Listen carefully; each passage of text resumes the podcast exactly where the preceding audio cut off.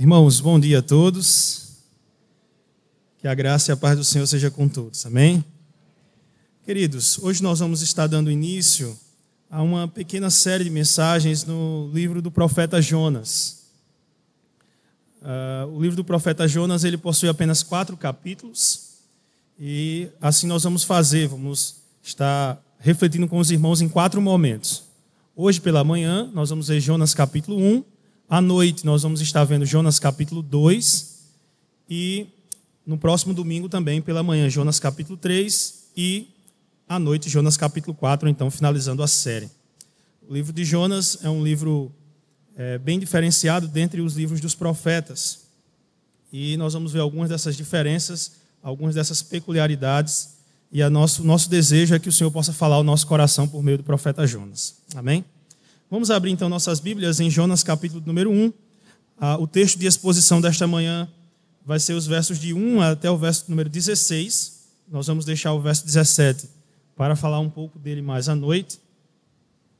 Então vamos ver Jonas capítulo 1, verso 1 a 16 da palavra do Senhor. Todos encontraram? Então acompanhe com fé a palavra do Senhor, que diz assim: veio a palavra do Senhor a Jonas, filho de Amitai, dizendo: Dispõe-te e vai à grande cidade de Nínive e clama contra ela, porque a sua malícia subiu até mim. Jonas se dispôs para Jonas se dispôs, mas para fugir da presença do Senhor, para Tarsis. E tendo descido a Jope, achou um navio que ia para Tarsis. Pagou, pois, a sua passagem e embarcou nele, para ir com eles para Tarsis, para longe da presença do Senhor. Mas o Senhor lançou sobre o mar um forte vento e fez-se no mar uma grande tempestade, e o navio estava a ponto de se despedaçar. Então os marinheiros, cheios de medo, clamavam cada um ao seu Deus e lançavam ao mar a carga que estava no navio para o aliviarem do peso dela. Jonas, porém, havia descido ao porão e se deitado e dormia profundamente. Chegou-se a ele o mestre do navio e lhe disse: que se passa contigo? Agarrado no sono? Levanta-te, invoca o teu Deus. Talvez assim esse Deus se lembre de nós para que não pereçamos. E diziam uns aos outros: Vinde e lancemos sortes, para que saibamos por causa de quem nos sobreveio este mal. E lançaram sortes, e a sorte caiu sobre Jonas. Então lhe disseram: Declara-nos agora por causa de quem nos sobreveio este mal que ocupação é a tua? De onde vens? Qual a tua terra? E de que povo és tu?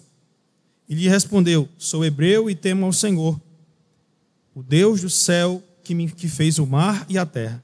Então os homens ficaram possuídos de grande temor e lhe disseram: Que é isto que fizestes? Pois sabia os homens que ele fugia da presença do Senhor, porque ele o havia declarado.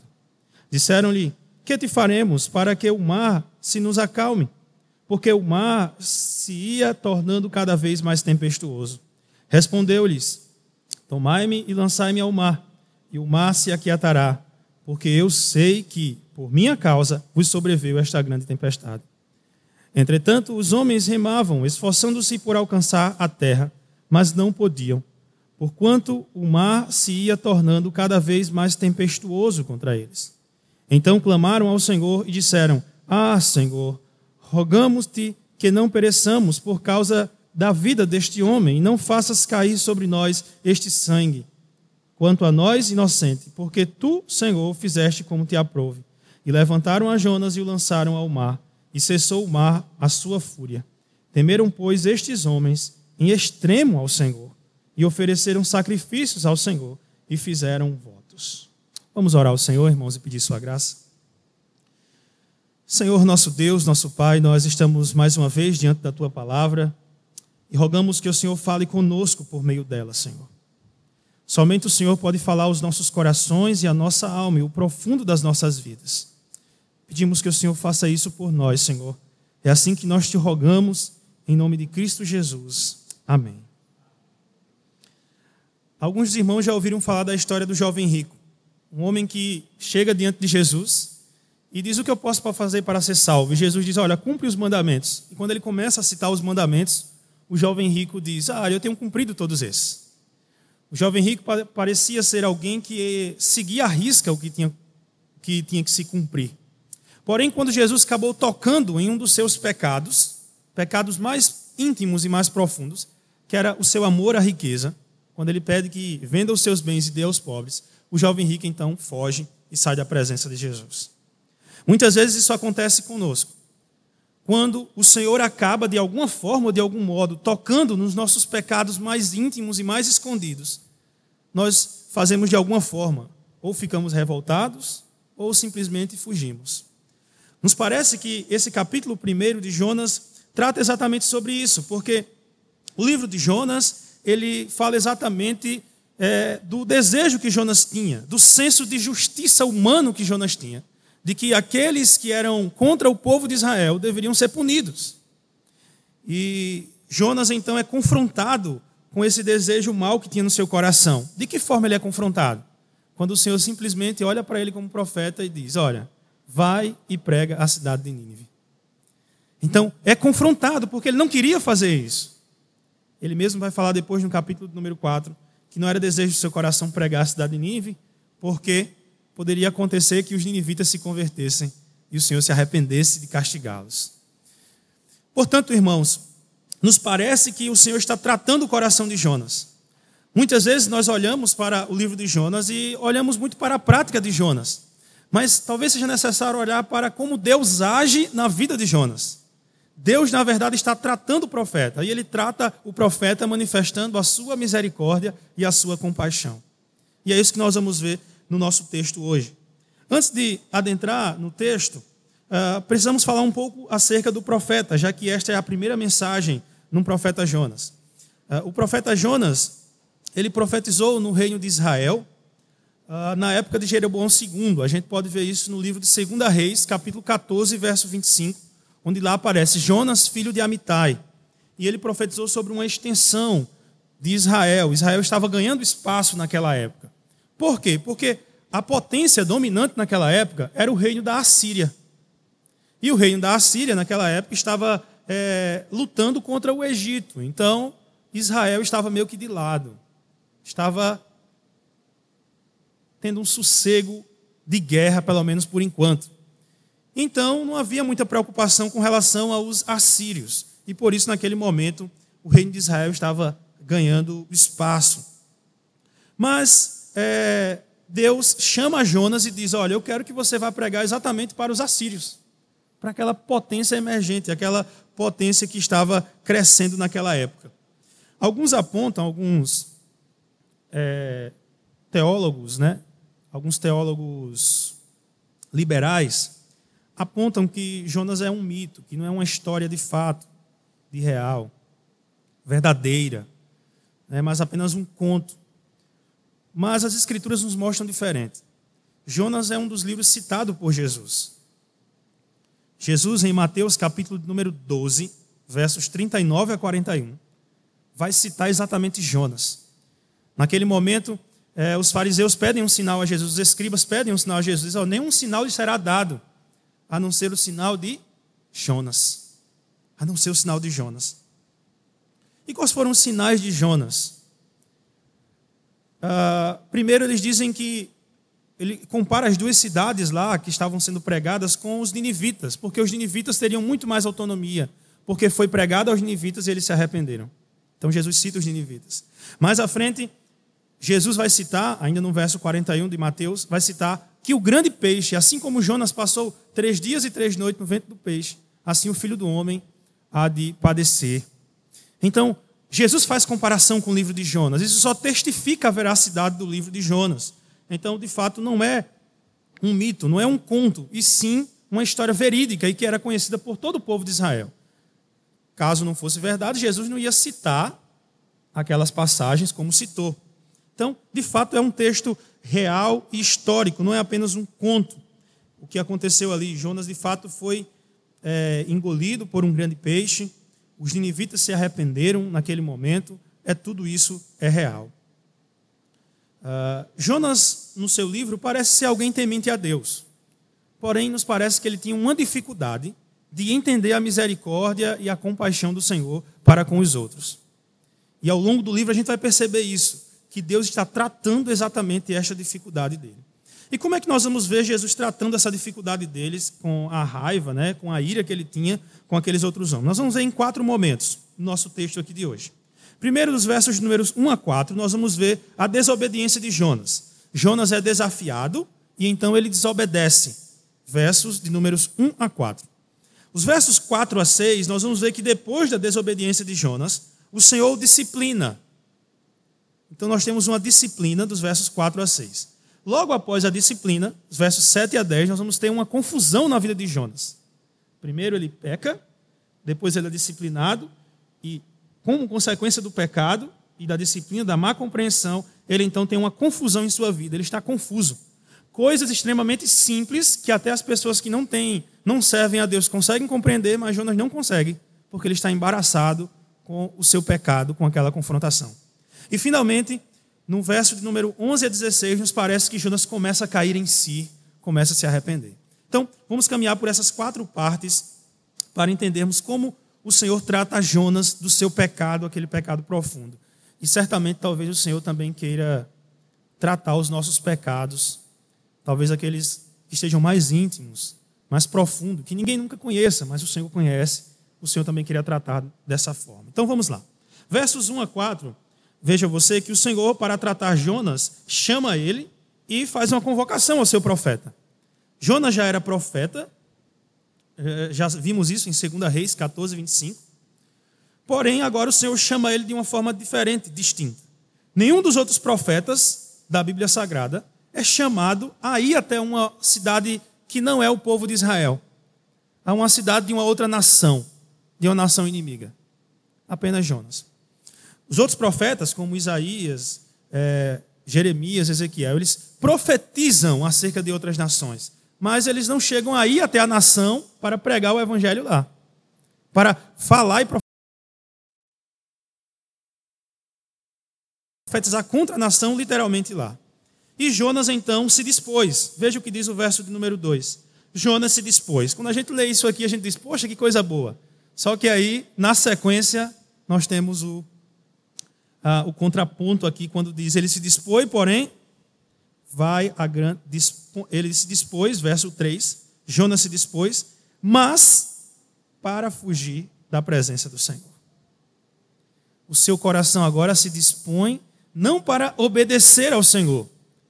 Aquele profeta que já profetizou antes, aquele profeta que estava servindo ao Senhor, que parece que era um homem temente a Deus, que conhecia a sua identidade, a quem ele servia, mas agora, quando é confrontado a ir para a cidade de Nínive da Assíria, ele se dispõe a fugir. Simplesmente ele se dispõe a fugir. Jonas desobedece à missão. Por que, que Jonas se dispôs a, fugir da presença do Senhor? Só para os irmãos terem ideia, se a gente tivesse um mapa aqui. Aqui estava a cidade de Jerusalém, provavelmente onde Jonas estava. Um pouco mais acima aqui no mapa, ah, os 800, os 800 quilômetros. Você teria a cidade de, de onde ele teria que pregar, a cidade de Nínive. E para o lado de cá você tinha Jope, no lado oposto aqui, meio que de lado, para ir para o porto, onde tinha um porto. Então ele veio para Jope, e aí, depois de Jope, você tinha a 3 mil quilômetros de distância, a barco, você tinha então a cidade de Tarsis. Então, ele se dispôs a ir para um lugar muito mais longe, e mais pelo mar. Tudo isso por quê? Porque ele estava querendo fugir da presença do Senhor. Por quê? Porque ele tinha sido confrontado para pregar para os assírios. E claro, por que, que ele se dispôs a fazer isso? Nós temos algumas coisas que talvez pudessem ser justificativas para ele. Primeiro, a atrocidade. Os assírios, principalmente o povo de Nínive, era um povo que fazia muitas atrocidades. Eles pegavam aqueles que não pertenciam ao seu povo, aqueles que eram que perdiam a guerra e realmente cortavam as suas cabeças e faziam coisas terríveis que não vale nem a pena citar. Coisas terríveis. E talvez isso assustasse Jonas. De repente, Jonas está pregando lá: olha, Nínive será subvertida. E de repente, oh, vem aqui, tome sua cabeça. Talvez ele tivesse com medo disso. Mas era difícil que Jonas tivesse medo disso, porque ele era um profeta do Senhor. E apesar dele ter o medo, mas ele se fortalecia na força do Senhor. Mas poderia ser uma justificativa plausível. Outra coisa, Israel estava em paz. Será que alguém de Israel, não indo lá no outro povo, não ia despertar o interesse do povo para vir contra-atacar Israel. Israel estava em paz, era um momento de paz do povo de Israel. Uh, paz que eu digo assim no sentido de guerra, não havia guerra. Uh, e, mas nos parece que o principal motivo dele é exatamente o que o capítulo de número 4, gostaria que você fosse aqui, algumas páginas Bíblia, capítulo 4, verso 2, a oração de Jonas no capítulo 4, nós vamos depois, uh, domingo que vem, falar sobre ele. Mas nos identifica que é, na oração de Jonas, quando ele diz no capítulo 4, verso 2: E orou ao Senhor e disse: Ah, Senhor, não foi por isso que eu disse, estando ainda na minha terra. Por isso me adiantei fugindo para Tarsis, porque sabia que és Deus clemente e misericordioso e tardio em irar-se e grande em benignidade, e que te arrependes do mal. Então, Jonas, na verdade, não queria ir para lá porque sabia que Deus era misericordioso e podia se compadecer das, dos ninivitas e não trazer condenação sobre eles, e sim trazer salvação sobre eles. Então Jonas ele não queria ir pregar em Nínive exatamente para que o povo não se convertesse, para que o povo não chegasse ao conhecimento de Deus. É interessante, né? Qual o pregador nos dias de hoje que ia ter esse pensamento? Mas foi o pensamento de Jonas. Talvez nós não tenhamos esse pensamento porque nós não, temos, não estejamos olhando para de fato os nossos inimigos. Mas como nós estamos pregando, por exemplo, uh, para os islâmicos, para aqueles que são totalmente opostos ao cristianismo, para aqueles que querem, na verdade, matar aqueles que são cristãos, como tem acontecido hoje. Como é que nós estamos vendo essas pessoas? Será que olhamos com um olhar de misericórdia deles ou de repente olhamos com um olhar de ira? Senhor, traga juízo sobre essa pessoa sobre esse povo que faz tanto mal com o teu povo? Como será que tem sido o pensamento nosso? Às vezes a gente eh, olha muito para Jonas e diz: como é que Jonas ia pensar uma coisa dessa? Mas talvez no nosso íntimo, no nosso interior, nós olhamos e vemos o jornal do meio-dia e dizemos: como é que um cara faz um negócio desse? Que o Senhor caia a ira sobre ele. Mas nós não temos o olhar de compaixão. Talvez nós estejamos bem próximos do, que, do pensamento que Jonas tinha aqui no seu coração. E então Jonas é tratado, o Senhor manda para ele. Mas Jonas desiste e foge. O texto nos diz aqui no capítulo 1 que ele foge da presença do Senhor. Uh, ele disse que se dispôs para fugir da presença do Senhor, o que diz o verso 3, para fugir da presença do Senhor para Tarsis. Uh, mas o verso de número 4, nós podemos perceber aqui que começa um, uma nova parte. O Senhor não desiste de Jonas. O Senhor não desiste de Jonas.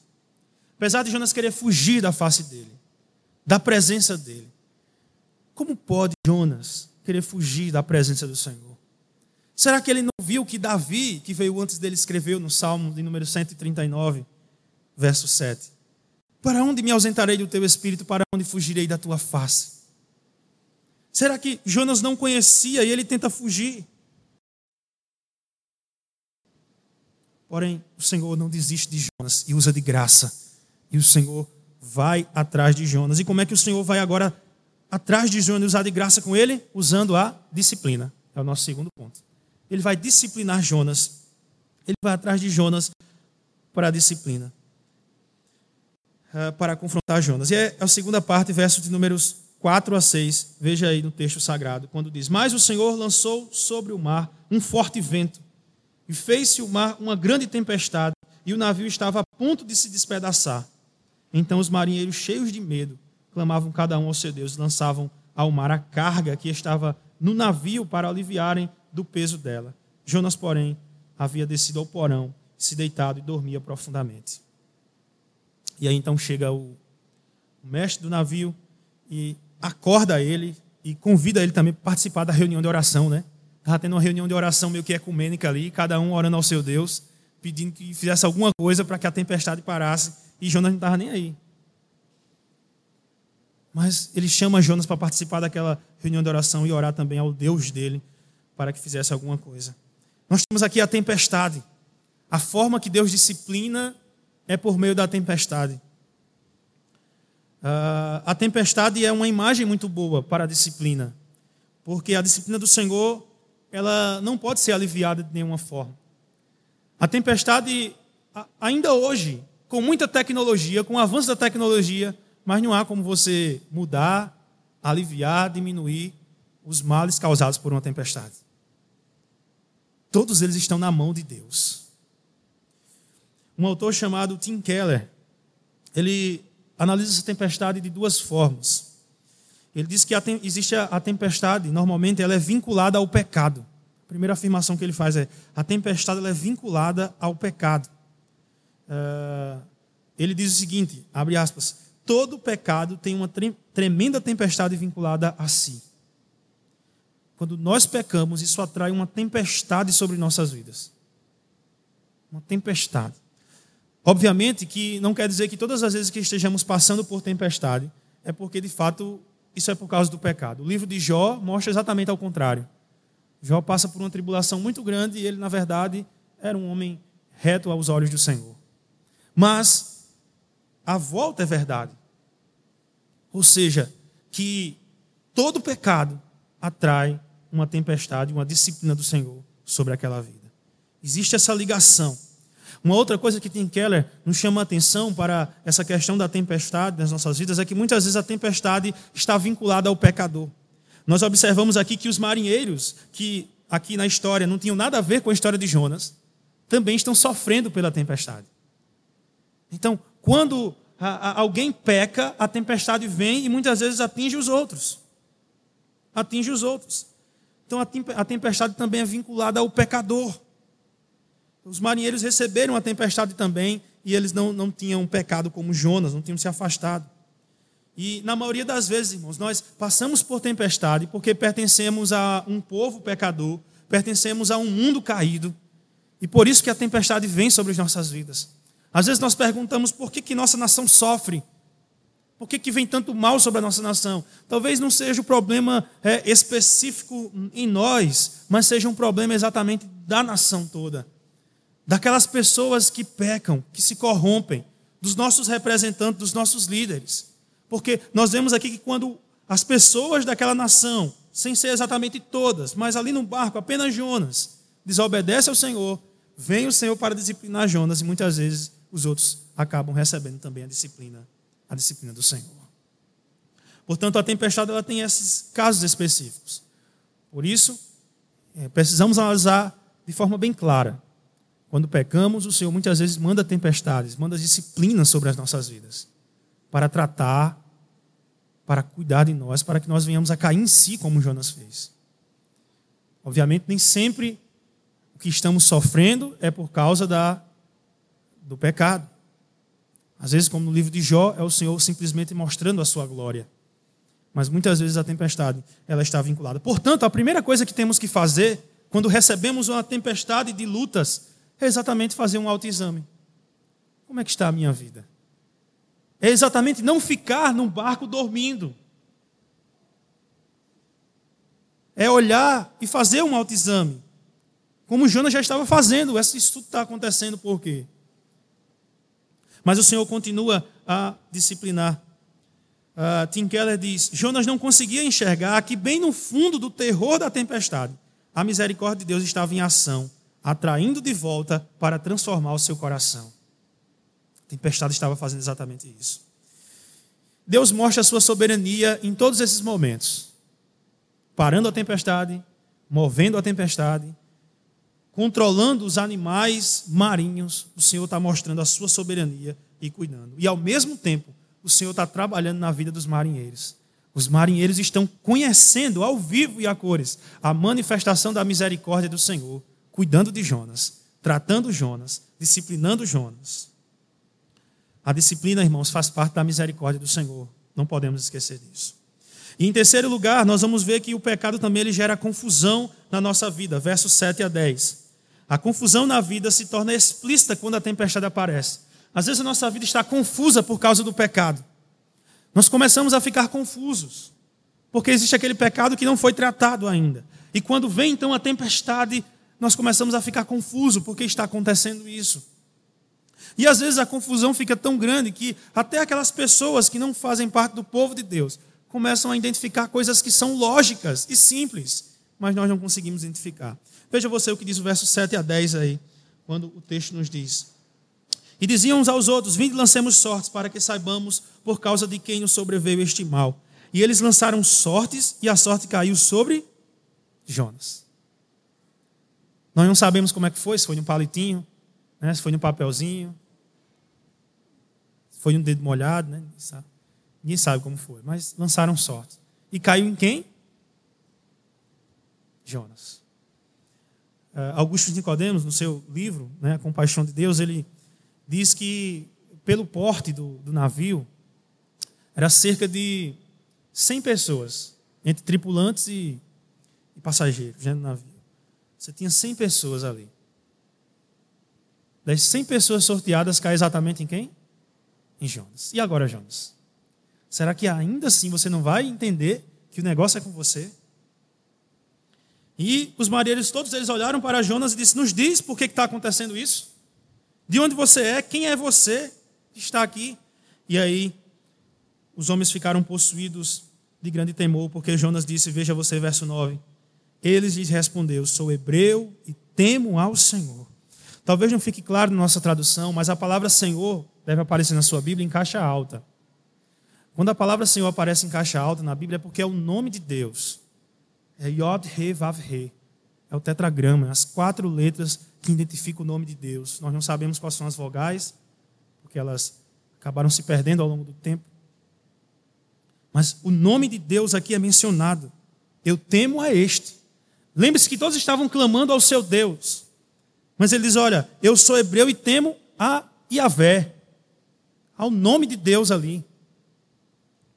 E ele diz: O Deus do céu que fez o mar e a terra. É interessante que normalmente, quando fala sobre Deus fazer o mar e a terra, a terra e o mar, aqui Jonas colocou o mar na frente. Quando ele diz mar e a terra, aí pronto, os marinheiros dizem: O que, que você fez? Você está fugindo de alguém que fez o mar pelo mar? Era algo muito lógico, algo muito simples, algo muito óbvio. Ele sabia que o Deus dele fez o mar. E ele está fugindo pelo mar. Os marinheiros olham e dizem de forma muito clara: O que você fez? É o questionamento deles. O que você fez? Como você pode fazer isso? E mais interessante, Jonas declara para ele que eles estavam fugindo. Veja você o verso 10, quando ele diz: Então os homens ficaram possuídos de grande temor e disseram: Que é isto que fizeste? Pois sabiam os homens que ele fugia da presença do Senhor, porque ele o havia declarado. Então Jonas já tinha dito: Não, é porque eu estou fugindo da presença do meu Deus, que fez o mar. E eu estou fugindo pelo mar. Irmãos, qualquer pessoa que conseguisse compreender um pouco de lógica e entender que não fazia sentido o que Jonas estava fazendo. Mas o seu desejo e a sua ira para que os ninivitas não se convertessem levou a sua desobediência ao Senhor, levou a disciplina vir sobre ele, levou agora a um momento de confusão em si mesmo. Ele mesmo está confuso. E os próprios marinheiros estão ali. Muitas vezes acontece isso, irmãos o pecado vem, nós somos disciplinados, não entendemos a disciplina do Senhor e ficamos tão confusos, tão confusos, que a coisa parece que está tão clara na nossa frente, mas a gente não consegue ver. A gente não consegue ver. E muitas vezes as pessoas que não são nem crentes conseguem ver, conseguem ficar aterrorizados e muitas vezes conseguem visualizar que Deus está fazendo. E a gente não consegue ver, porque o pecado está nos cegando. Mas finalmente, com aquilo, aquilo que estava acontecendo com, com os marinheiros, realmente falou a Jonas. Começou a tocar em alguns pontos da compreensão de Jonas, que, como eu disse desde o início, parece ser uma pessoa temente a Deus, porém que estava lutando com um, um, uma determinada área da sua vida, que era a ira contra os ninivitas. E aí, verso de número 11, você vai ver, verso 11 a 16, que Jonas cai em si. Ah, o verso 11 diz: Que faremos para que o mar se nos acalme? Porque o mar se ia tornando cada vez mais tempestuoso. É, os marinheiros simplesmente não chegaram e disseram: Ah, o problema é você, então vamos jogar você. Não. Os marinheiros olharam para ele e disseram: Não, se o Deus dele é o Deus que fez o mar, então ele vai saber como resolver isso aqui. Se a gente jogar ele, talvez o Deus dele fique com mais raiva ainda da gente e não pare a tempestade. Então, ele disse: Eu, eu sou, eu temo ao Senhor, né, o Deus e a vela. Então, o que, que eles fizeram? Olharam para Jonas e disseram: O que, que a gente pode fazer? Ah, e Jonas, é interessante esse verso de número 12 aqui, porque Jonas parece que vai direto e diz: Tomai-me e lançai-me ao mar, e o mar se aquietará, porque eu sei que por minha causa vos sobreviu esta grande tempestade. É como se Jonas estivesse caindo em si. É como se Jonas estivesse caindo em si. Ah, Tim Keller acredita que Jonas não se arrependeu totalmente aqui, mas foi um início do seu arrependimento. Por que ele, ele pensa assim? Porque nos parece que no capítulo 4 Jonas vai de novo lutar com aquela ira que estava no seu coração. Não foi sarada totalmente. Mas ele começa a cair em si aqui. E ele começa a cair em si exatamente por conta dos marinheiros que estão sofrendo por causa dele. Né?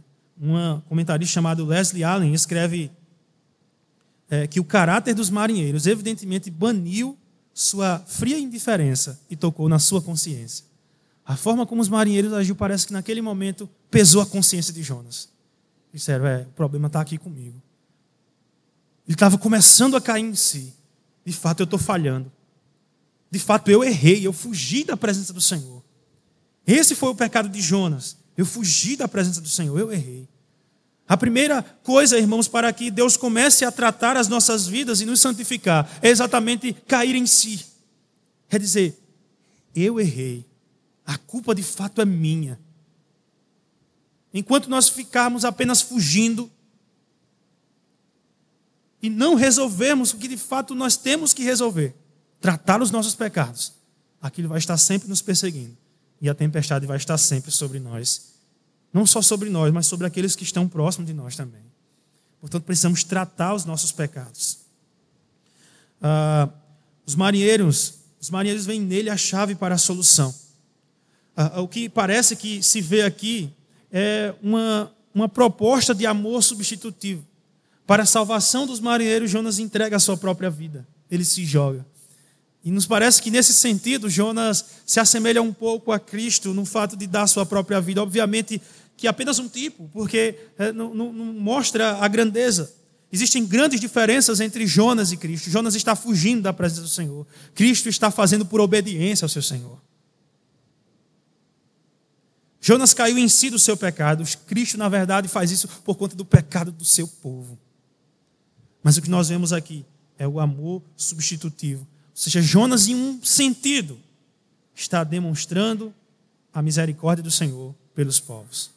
E olha como é interessante, irmãos. Ele é chamado para a salvação de um povo, um povo fora do povo de Israel, os ninivitas. E agora ele dá a sua vida para que um povo que também é fora do seu povo, os marinheiros, serem salvos da tempestade. Porém, a diferença é que Jonas escolhe quem é o povo que ele quer salvar. E aí onde está o ponto? É que a misericórdia do Senhor não é nós que escolhemos. A misericórdia do Senhor é o próprio Senhor quem escolhe onde manifesta a sua misericórdia. E observe então que é, a expressão aqui que os marinheiros dizem, veja você aí, verso de número é, 14. Então clamaram ao Senhor Veja de novo o Senhor em caixa alta. Então não é o Deus deles, está orando aqui, clamando a Yahvé. Então clamaram a Yahvé e disseram: Ah, Yahvé, rogamos-te que não pereçamos por causa da vida deste homem, e não faça cair sobre nós este sangue, quanto a nós inocente, porque tu, Senhor, fizeste como te aprove. Veja, irmãos, os marinheiros se voltam agora, aqueles que estavam antes clamando aos seus deuses, se voltam para Yahvé, para o Deus de Jonas, e diz: Ó oh, Yahvé, não caia o sangue deste homem sobre nós. Essa expressão, não caia o sangue deste homem sobre nós, o que nos lembra, irmãos? Nos lembra exatamente o que aparece em Mateus, capítulo de número 27, do 24 ao 26, quando Pilatos lava as suas mãos diante do sangue de Jesus e diz: Não caia o sangue é, eu lavo minhas mãos no sangue deste homem. Mas o povo respondeu, no texto de Mateus: Caia sobre nós o sangue e sobre os nossos filhos. A expressão do sangue aparecendo aqui em Jonas, apontando exatamente porque um dia alguém se daria e daria o seu sangue, inclusive, em favor de homens que não faziam parte do povo de Deus, mas eram como marinheiros perdidos numa tempestade, mas que por meio do sangue que foi dado, esses marinheiros se salvaram. Foi exatamente isso que aconteceu conosco. Em determinado sentido, Jonas nos mostra o evangelho do Senhor e nos aponta para Cristo Jesus. Jonas caiu em si. O verso 15 nos diz: E levantaram Jonas e o lançaram ao mar, e cessou o mar a sua fúria. Temeram, pois, estes homens em extremo ao Senhor, e ofereceram sacrifícios ao Senhor, e fizeram votos. Todas as vezes que aparece Senhor aqui em caixa alta, está falando que eles começaram a temer a Yahvé, ao Deus, ao nosso Deus. Eles começaram a temer. O Senhor disciplina Jonas e o Senhor age na vida dos marinheiros. A forma como Jonas começa a cair em si espelha, espelha a compaixão de dívida em algum sentido. E isso levou os marinheiros a olharem para o seu Deus. Como pode um homem que serve ao seu Deus se sacrificar a ele mesmo para que esse Deus não nos puna? Veja, irmãos, a mensagem que os marinheiros entenderam. Como pode um homem que teme ao seu Deus se sacrificar ao seu Deus para que esse Deus não continue a nos punir por meio dessa tempestade? Veja a semelhança. Qual a grande pergunta do Evangelho? Como pode um homem, aliás, um Deus, dar o seu próprio filho para se entregar a Ele mesmo, para que Ele possa não nos punir com a tempestade de Sua ira? O Evangelho está claro aqui em as nossas vidas. Este é o Evangelho. Esta é a nossa salvação. Porque a misericórdia do Senhor se manifesta assim, nos tratando, nos disciplinando, nos fazendo cair em si e nos salvando. Algumas aplicações para as nossas vidas. As aplicações eu queria pensar em dois blocos de aplicações. Primeiro, olhar para a misericórdia do Senhor. O texto nos diz que a misericórdia do Senhor trata seus filhos. O texto nos diz que a misericórdia do Senhor disciplina seus filhos. O texto nos diz que a misericórdia do Senhor deve ser imitada por seus filhos, como Jonas acaba imitando, em um certo sentido, a misericórdia do Senhor. Em segundo lugar, o pecado. O pecado, quando olhamos para ele nesse texto, nós vemos que o pecado é sutil e íntimo. Um profeta temente a Deus, mas tinha um pecado sutil, íntimo, profundo no seu coração, que era ira e raiva contra homens a quem Deus resolveu manifestar sua misericórdia, a saber, os ninivitas. O pecado, o pecado traz tempestade sobre nossas vidas. Se deixamos o pecado continuar em nossas vidas sem tratá-lo, ele vai trazer tempestades terríveis sobre as nossas vidas. Portanto, irmãos, tratemos os nossos pecados. E finalmente, o pecado traz confusão às nossas vidas. Traz confusão às nossas vidas. Portanto, irmãos, devemos tratar os nossos pecados. Que o Senhor nos ajude. Continue manifestando a sua misericórdia sobre nós, nos disciplinando, nos tratando, nos salvando, nos fazendo cair em si e tratando os nossos pecados. Que o Senhor nos ajude e o Senhor nos continue manifestando a sua graça. Vamos orar. Senhor nosso Deus, nosso Pai, nós te damos graças, Senhor, pela tua palavra, Senhor, que é tão viva e eficaz. Graças te damos por tudo e pedimos que o Senhor trate os nossos pecados, Senhor. O Senhor trate as nossas vidas, Senhor. Neste dia tão especial que é o dia do Senhor e também o dia em que vamos celebrar a tua morte, Senhor. A tua palavra nos, nos recomenda a examinar a nós mesmos. Ó oh Deus, tem misericórdia de nós. Nos faz reconhecer, cair em si sobre as nossas falhas e voltar os nossos olhos para ti, Senhor. Assim nós te oramos, em nome do Senhor Jesus.